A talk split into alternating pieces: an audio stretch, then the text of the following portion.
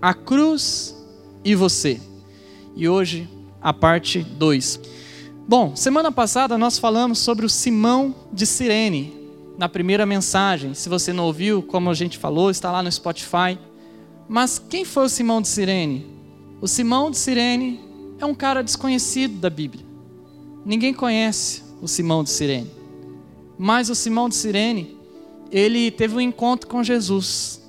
Ele teve um encontro com a cruz de Jesus. O Simão, ele estava passando pela mesma rua que Jesus estava passando, que nós conhecemos hoje como a Via Dolorosa. E ele estava ali passando. Ele não tinha intenção, mas ele encontrou Jesus. E quando ele encontrou Jesus, algo transformou a vida dele. Por isso eu quero recapitular aqui o que aconteceu na vida do Simão de Sirene, segundo a mensagem da semana passada. Em primeiro lugar, nós vimos que a cruz de Jesus, ela sempre vai cruzar o seu caminho. Sempre. Isso aconteceu com Simão. Em segundo, nós vimos que a cruz de Jesus, ela vai ao seu encontro. Você pode estar achando que foi um encontro ocasional, como Simão. Simão de Sirene, norte da África. Pode ser que ele tenha pensado que aconteceu aquele encontro, mas não aconteceu aquele encontro. Estava programado aquele encontro. Deus já tinha programado para que o Simão passasse por aquele local na mesma hora exata que Jesus estava passando, porque Jesus tinha um plano na vida de Simão. A cruz ela vai te encontrar também. Você pode fugir dela, mas a cruz vai te encontrar. Jesus vai te encontrar. E em terceiro, nós vimos que a cruz de Jesus, ela lhe dá um chamado. Para o Simão, qual foi? Foi carregar a cruz. E que grandeza foi isso, porque Jesus estava carregando a cruz que estava perdoando os nossos pecados, a cruz que estava levando sobre ele era a cruz que estava matando os nossos pecados. Era para Jesus somente levar essa cruz, nós aprendemos isso, que só Jesus era o sacrifício perfeito, mas Jesus deu um pedacinho da via dolorosa, da cruz, que somente ele poderia levar, para o Simão de Sirene, um desconhecido. Ou seja, a cruz ela nos dá um chamado. E hoje nós vamos continuar entendendo qual é esse chamado, o que é que Jesus faz conosco, o que é que Deus faz conosco através da cruz, e nós vamos ver isso através dos dois criminosos crucificados. Hoje nós vamos falar sobre os dois criminosos crucificados. Eu acho que você conhece essa história. Se você não conhece essa história, você vai aprender um pouquinho mais dela hoje. Mas conta a Bíblia. A palavra de Deus diz que quando Jesus ele foi morto, quando Jesus ele foi crucificado, ele não foi crucificado sozinho. Haviam pessoas sendo crucificadas com eles. Dois criminosos. E eu quero ler para você esse texto de Lucas 23, a partir do verso 39. O verso 39 diz: Um dos criminosos, dependurado ao lado dele, zombava. Então você é o Cristo? Salve a si mesmo e a nós também. E o verso 40. Mas o outro criminoso repreendeu: Você não teme a Deus? Nem mesmo ao ser condenado à morte? E o verso 41. Nós merecemos morrer por nossos crimes, mas este homem, ele não cometeu mal algum. Verso 42. Então ele disse: Jesus, lembra-se de mim quando vier no seu reino? E o texto termina no verso 43. E Jesus lhe respondeu: Eu lhe asseguro que hoje você estará comigo no paraíso. É de acordo com esse texto, Juventude Missionária, e com essa passagem desses dois criminosos pregados junto à cruz de Jesus, que eu quero nos ensinar aqui, ensinar a nossa vida algumas coisas que a cruz faz conosco. Em primeiro lugar, a cruz, ela dá uma oportunidade de vida. A cruz, ela não é só um enfeite bonito para a igreja. A cruz, ela não é só uma correntinha que nós penduramos no nosso pescoço. A cruz não é só um objeto que nós olhamos e sentimos pena de quem foi pendurado nela. A cruz, ela é mais do que isso. A cruz Juventude Missionária, ela nos dá uma oportunidade de vida. Foi assim comigo. Eu estava perdido. Eu estava sem rumo. Um rapaz, um adolescente, um menino, sem rumo, que não sabia para quem correr, não corria para o pai, não corria para a mãe, porque não tinha direção de pai e de mãe. Mas um dia, a cruz me deu uma oportunidade, uma oportunidade de vida. A cruz ela faz isso conosco. E a cruz não só faz isso conosco hoje em dia, como ela fez ao longo de toda a história do cristianismo. E ela começou dando oportunidade de vida no dia que os dois criminosos foram pregados com Jesus. E sabe de uma coisa? Hoje eu quero contar para vocês que existe nomes para esses dois criminosos que nós não conhecemos. É o evangelho de Nicodemos. O evangelho de Nicodemos não está na Bíblia. Ele não foi considerado um evangelho que poderia ser colocado na Bíblia na época, por conta que já tinha os evangelhos que bastariam para nós entendermos, mas o evangelho de Nicodemos conta toda a história que nós sabemos, a mesma história, só que ele coloca dois detalhes. Ele coloca o nome dos dois criminosos. E o primeiro nome só por questão de didática aqui, para nós não ficarmos falando dos dois criminosos toda hora, eu vou colocar aqui como criminoso Gestas, que é o que o evangelho de Nicodemos coloca como criminoso que recusou Jesus. Então, o criminoso Gestas, ele teve também uma oportunidade. O criminoso Gestas, ele teve uma oportunidade de conhecer Cristo. O criminoso, o Gestas, que estava sendo pregado com Cristo, ele teve a oportunidade de ter uma vida nova. Ele era um criminoso, ele era condenado. Ele estava ali porque ele tinha cometido alguma coisa que a sociedade estava repudiando. Mas naquele dia, o Gestas ele teve uma oportunidade. O Lucas 23, no verso 39, diz isso. Diz um dos criminosos, que nós sabemos pelo evangelho de Nicodemos, que é o Gestas. Um dos criminosos, Gestas, pendurado ao lado dele, zombava. E olha o que o Gestas falava. Então você é o Cristo? Salve-se a si mesmo e a nós também. O Gestas não estava entendendo que aquele momento era o momento que ele poderia ser curado de todas as suas feridas espirituais. O Gestas não estava entendendo que ele estava como diante de uma oportunidade única. O Gestas estava sendo condenado. E sabe de uma coisa? O Gestas, ele simboliza muitas vezes a nossa vida ele simboliza uma grande parte das pessoas que vivem hoje. Por quê? Não são todos que querem Jesus. Não são todos que têm um encontro com Jesus e com a cruz de Jesus e que querem Ele, como gestas. O gestas, ele simboliza eu. O gestas simboliza você. O gestas, ele simboliza os nossos crimes. Éramos para nós estarmos lá. Eu e você cometemos crimes contra Deus. Como assim? Toda vez que nós erramos, toda vez que nós pecamos, toda vez que nós falhamos com Deus, toda vez que nós transgredimos a lei de Deus, toda vez que nós passamos por algo que nós sabemos que não éramos para fazermos aquilo, toda vez que nós quebramos uma lei conhecida da palavra de Deus, toda vez que nós vamos contra a vontade de Deus, a Bíblia registra isso como um crime diante de Deus. Por que um crime? Porque a palavra de Deus diz que o salário do pecado é a morte. O salário dos nossos crimes é a morte. E o Gestas estava lá simbolizando eu e você. Merecíamos estar pendurados na cruz. Eu e você merecíamos. Eu merecia estar na cruz. Eu não merecia estar aqui diante de vocês. Eu não merecia estar fazendo o que eu faço. Você não merecia estar aqui porque eu tenho certeza que você tem erros na sua vida. Coisas que talvez você olha para trás e você fala: se eu pudesse voltar atrás, eu não faria tal coisa. Eu faria diferente, eu conheceria Jesus desde a minha infância, ou desde quando se eu pudesse nascer já conhecendo Jesus, eu teria Jesus na minha vida, eu não cometeria tal pecado, tal erro. Nós merecíamos estar pendurados na cruz, mas o Gestas está lá, representando a minha vida, representando a sua vida. Mas o Gestas, ele desperdiçou aquela oportunidade. De pendurado da cruz, ele poderia falar: Jesus, eu estou aqui, eu sou um criminoso, eu fiz tal coisa, eu fiz isso, isso e isso. Sabe, Jesus, eu cometi muitos erros na minha vida, eu falhei, se eu pudesse voltar atrás, eu não faria tal coisa aquele dia. Mas sabe, Jesus, eu estou aqui diante de uma oportunidade única e eu peço, Jesus, me salva. Mas o Gestas não fez isso. O Gestas, ele zombou de Deus. Ele zombou de Jesus. Ele desperdiçou a cruz. E sabe de uma coisa? Nós desperdiçamos a cruz também. Quando nós temos algumas atitudes parecidas com a de gestas. Você desperdiça a cruz quando, em primeiro lugar, você acha graça de sua desgraça. Tem muitos muitas pessoas que dão risada dos seus próprios pecados. Ah, é legal ficar chapadão. É da hora. Eu dou risada com meu amigo, eu faço aquilo, aquilo outro, eu fico descolado. Pessoa que acha graça da sua desgraça.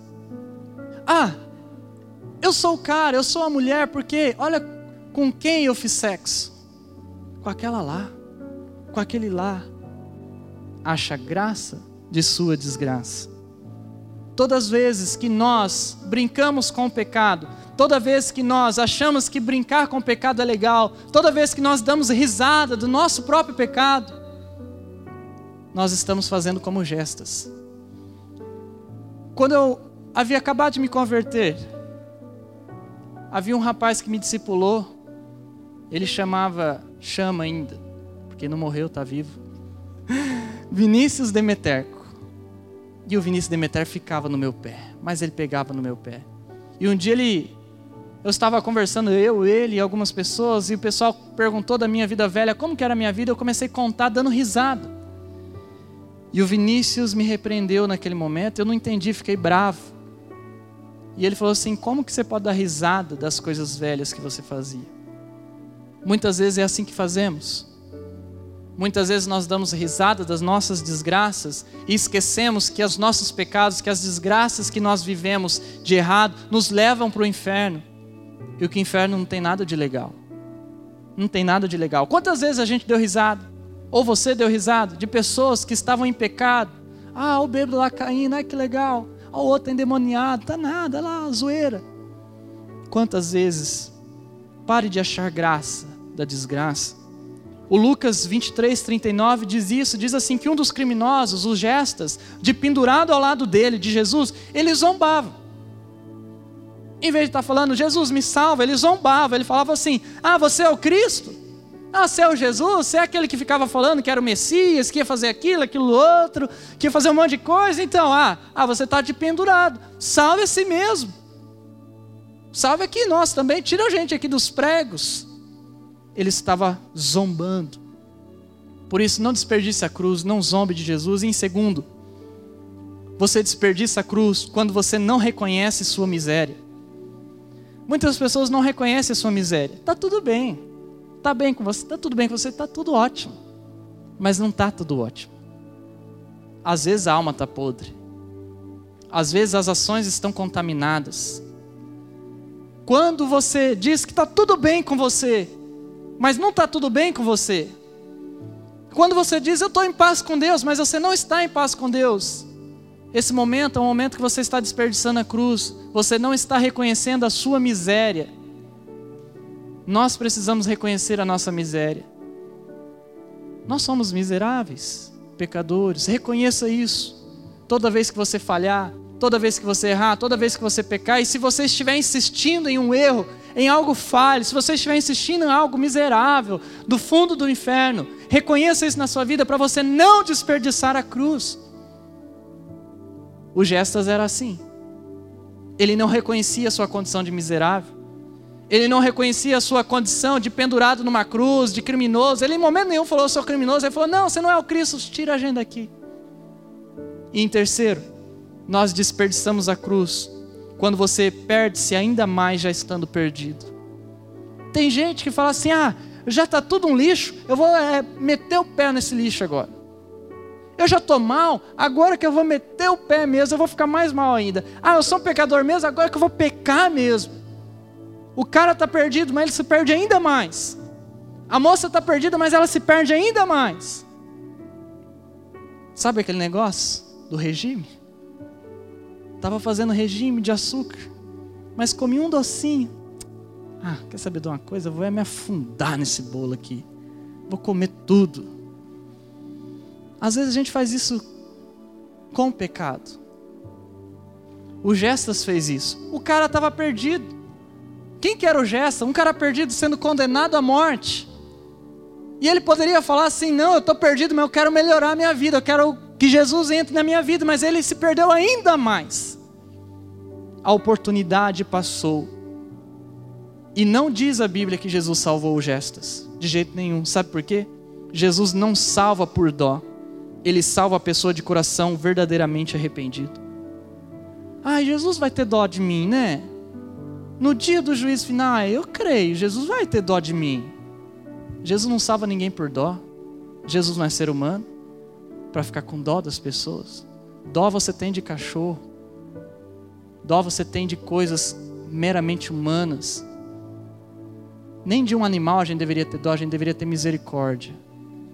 Jesus tem misericórdia. Jesus salva não é por causa de dó, não. Jesus salva porque Ele ama profundamente e porque Ele encontra essa pessoa, Ele entra no coração dessa pessoa, Ele transforma essa pessoa, essa pessoa arrependida, de coração arrependido, Ele leva para o céu. O Gestas era um cara que você poderia ter dó. Ele está pregado, pastor. Você não sabe como foi a vida dele. Olha, que dó. Não, Jesus não salva por dó. Jesus salva por causa de um coração arrependido.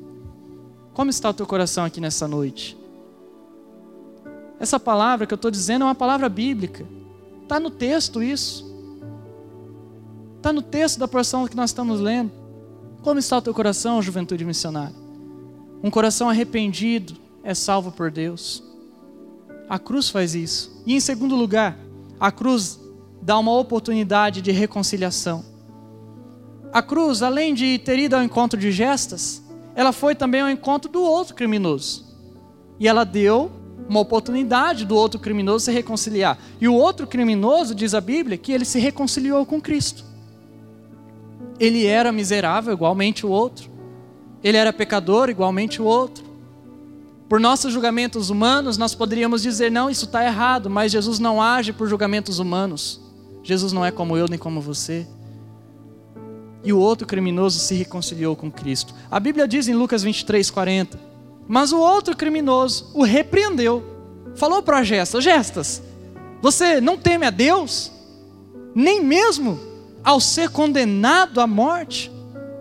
E aqui nós descobrimos também o nome do outro, para que somente de forma didática nós possamos aqui nessa noite lembrar. O criminoso Dimas se reconciliou com Cristo. O evangelho de Nicodemos diz que esse outro criminoso se chamava Dimas. O criminoso se reconciliou com Cristo.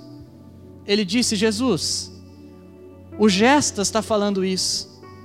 Ele está te zombando, ele está falando essas coisas, mas Jesus, sabe, ele não teme a Deus, mas eu quero me reconciliar com o Senhor. Talvez aquele momento, o Dimas, foi o único momento que ele se encontrou com Cristo. Talvez ele nunca tinha, talvez só ouvido falar de Jesus. O Lucas 23, 41 diz isso. Nós merecemos morrer, o Dimas falando, nós merecemos morrer por nossos crimes, mas este homem não cometeu mal algum. O Dimas estava reconhecendo: eu mereço estar pendurado, eu mereço morrer nessa cruz, você também, Gestas, mas esse Jesus, ele não merece. Por isso, aproveite a oportunidade da cruz. O Gestas não quis aproveitar, mas o Dimas estava aproveitando aquele momento que ele estava tendo um encontro com Jesus. Então aproveite as oportunidades da cruz. De que forma que você pode aproveitar as oportunidades da cruz? Em primeiro lugar, fale a verdade sobre você mesmo. Fale a verdade sobre você mesmo. Se você tem um pecado na tua vida, vai lá e fala esse pecado. Fale a verdade de quem é você, Fale o que está acontecendo com você, fale a verdade sobre si mesmo, não esconda. O mundo nos ensina a esconder. O mundo nos ensina a mostrar só o nosso lado bom. O mundo nos ensina a mostrar somente as coisas que são perfeitas. O mundo não te ensina a mostrar a tua fragilidade. O mundo quer que você seja sempre forte, sempre, sempre, sempre. Mas não é isso que a cruz vem e nos revela. A cruz te dá a oportunidade de você falar sobre você mesmo.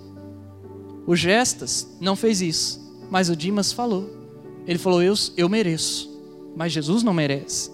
Em segundo, não se vanglorie de sua má condição. Se você quer aproveitar a cruz, não fica se vangloriando. Ah, você é orgulhoso, sou mesmo. Você é orgulhosa, sou mesmo. Você está vivendo uma vida contrária à vontade de Deus, vivo mesmo, a vida é minha. Eu faço o que eu quiser, do jeito que eu quiser. Ah, olha, você está fazendo contra a vontade de Jesus. É, eu faço mesmo. Eu sou assim. Eu nasci desta forma. Meu coração vai para esse lado sempre. Não se vanglorie de sua má condição. Se tem alguma coisa ruim na tua vida, não vanglorie isso. Não fique colocando pérolas. Não faça como Mateus 7, 6, se eu não estou enganado, diz: não jogue pérolas aos porcos, aos cães. Não jogue pérolas para a sua má condição. Mas diga para Jesus. O Gestas, ele estava se vangloriando. Mas o Dimas não. O Dimas falava: Eu mereço. Eu mereço eu mereço. Ele não ficou falando, não, eu estou aqui, mas ó, é injustiça, de jeito nenhum. Em terceiro lugar, humilhe-se diante de Jesus. Coloque teu joelho, coloque a tua cara no chão. Chora diante de Jesus, humilhe-se diante de Jesus, porque a cruz ela te dá essa oportunidade. E em quarto, reconheça que a culpa não é de Deus. Tem muitos jovens que falam a culpa é de Deus. Se Deus não quisesse, Ele não faria isso, faria aquilo. Não, mas é, é Deus que deixou, por que, que Deus não faz aquilo outro? E aí a gente fica transferindo. O Dimas não fez isso. O Dimas poderia lá na cruz falar assim: Jesus, olha aqui minha condição, pregado, estou quase morrendo. O Gestas fez isso. O Gestas falou: Ó, oh, tira a gente daqui, a culpa é tua. Você não é o rei, você não é o Senhor, você não é o Salvador, você não é o cara poderoso, o cara que faz milagre, que multiplica pão, peixe, o cara que faz as pessoas que estão sem andar andar. Você não é o cara que aparece e desaparece dos lugares, você não veio lá do céu. Ué, oh, por que, que você não tira a gente daqui? O Gestas jogava a culpa em Deus, mas o Dimas não, porque o Dimas entendeu que Deus não escolheu ser o super-herói da Marvel. Deus escolheu ser um Deus sofredor. Deus escolheu pegar o caminho do Gólgota. Deus escolheu pegar a via dolorosa. O Lucas 23, 41 diz isso. Nós merecemos morrer, dizendo Dimas, por esses nossos crimes, mas este homem não cometeu mal algum. Então ele disse: Jesus, lembra-se de mim quando vier no seu reino. Eu acho interessante isso aqui. Quando você vier no seu reino. Sabe, o Dimas estava achando que um dia ia ter salvação. Quando vier no seu reino. Um dia, quando o Senhor aparecer, porque o Senhor é rei, estou crendo nisso. Então, nesse dia, me salvo. O criminoso Dimas desejava salvação futura, mas Jesus lhe prometeu uma salvação instantânea.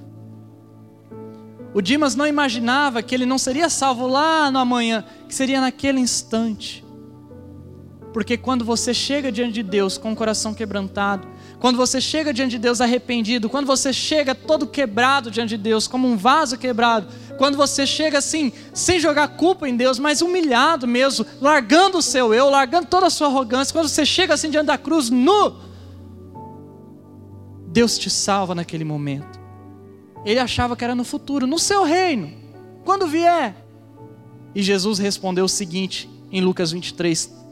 E Jesus lhe respondeu: eu lhe asseguro, Dimas, que não vai ser quando eu vier lá no futuro. Não, eu lhe asseguro que hoje você estará comigo no paraíso.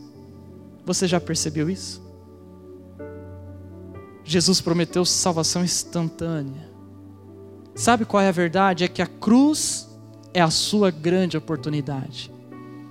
A cruz é a minha grande oportunidade. A cruz é a sua grande oportunidade. Juventude missionária.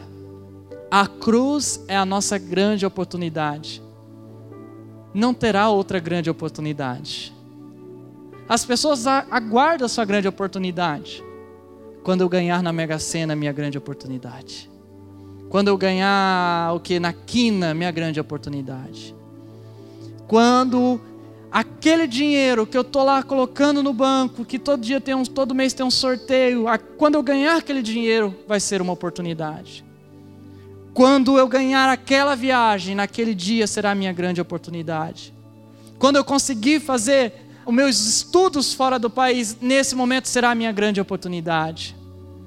Quando aquela pessoa certa chegar, naquele momento será a minha grande oportunidade.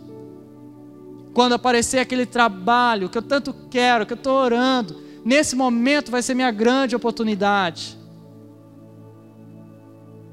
E nós passamos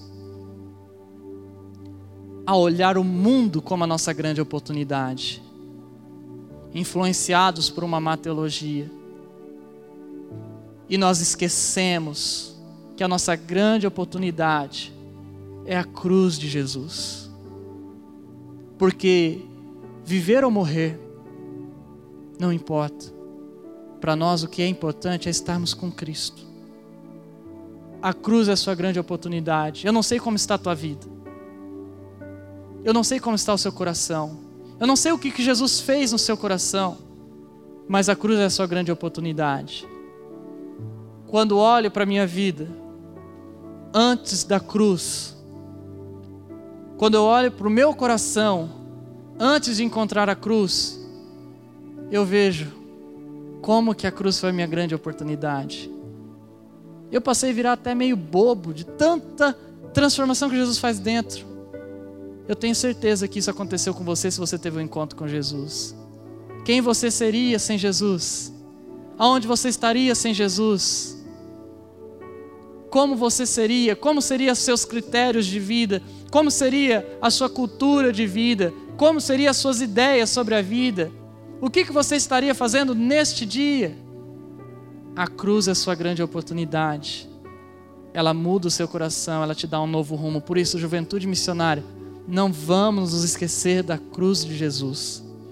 Você pode ser o Gestas, que negou Jesus ou você pode ser o Dimas, que tinha a mesma condição do Gestas. Ali tinha três pessoas. Os três estavam condenados pelo povo. Os três estavam pregados. Os três estavam morrendo. Os três estavam derramando sangue. Os três estavam sofrendo muito. Os três estavam sendo observados pelas pessoas. Mas um dos três apenas zombava. O segundo olhou para Jesus como uma oportunidade de vida nova. E o terceiro era inocente de tudo o que ele estava sendo condenado. Quem você vai querer ser? O Dimas ou o Gestas? Senhor Jesus, Obrigado, Senhor, pela tua palavra. A tua palavra é viva e eficaz, ó Pai. A tua palavra ela é poderosa. Jesus, nos ensina aqui nesta noite. É a tua palavra que está ensinando, Senhor. Nos ensina a olharmos a nossa própria condição, não jogarmos a culpa em Ti. Eu sei, Senhor, essa vida é revoltante e a gente confunde a vida com o Senhor, a injustiça com o Senhor, mas não tem nada a ver. Nos ensina a reconhecer a nossa condição, ó Pai, e voltarmos nossos olhos para esse Senhor e olhar para o Senhor, para esta cruz e vermos que essa é a nossa oportunidade de vida para sermos diferentes, sermos teus filhos, ó Pai, andarmos na luz. Ó oh, Jesus Cristo, nos incendeia com esta verdade, Jesus. Oh Jesus, coloque em nosso coração, ó Pai. Eu merecia estar lá nessa cruz, eu não sou melhor do que ninguém, Jesus. Ninguém aqui é merecedor, não mas o Senhor nos amou de tal maneira que deu teu Filho unigênito para que todo aquele que nele crê não pereça, mas tenha vida eterna. A tua palavra diz que se nós confessarmos os nossos pecados, o Senhor é fiel e justo para nos perdoar os pecados e nos purificar de toda injustiça. A tua palavra diz que nós estamos o Senhor, e se estamos o Senhor, nós somos novas criaturas, as coisas velhas passaram, eis que tudo se fez novo, Jesus. A tua palavra diz que se nós cremos no teu nome, cremos em Jesus, o Senhor nos dará autoridade, o poder de nos tornarmos filhos do Senhor. Jesus nos ensina, Pai, a coroarmos a Ti de todo o nosso coração. Oh Jesus, venha sobre a nossa vida nos ensina isso, ó Pai, em nome de Cristo.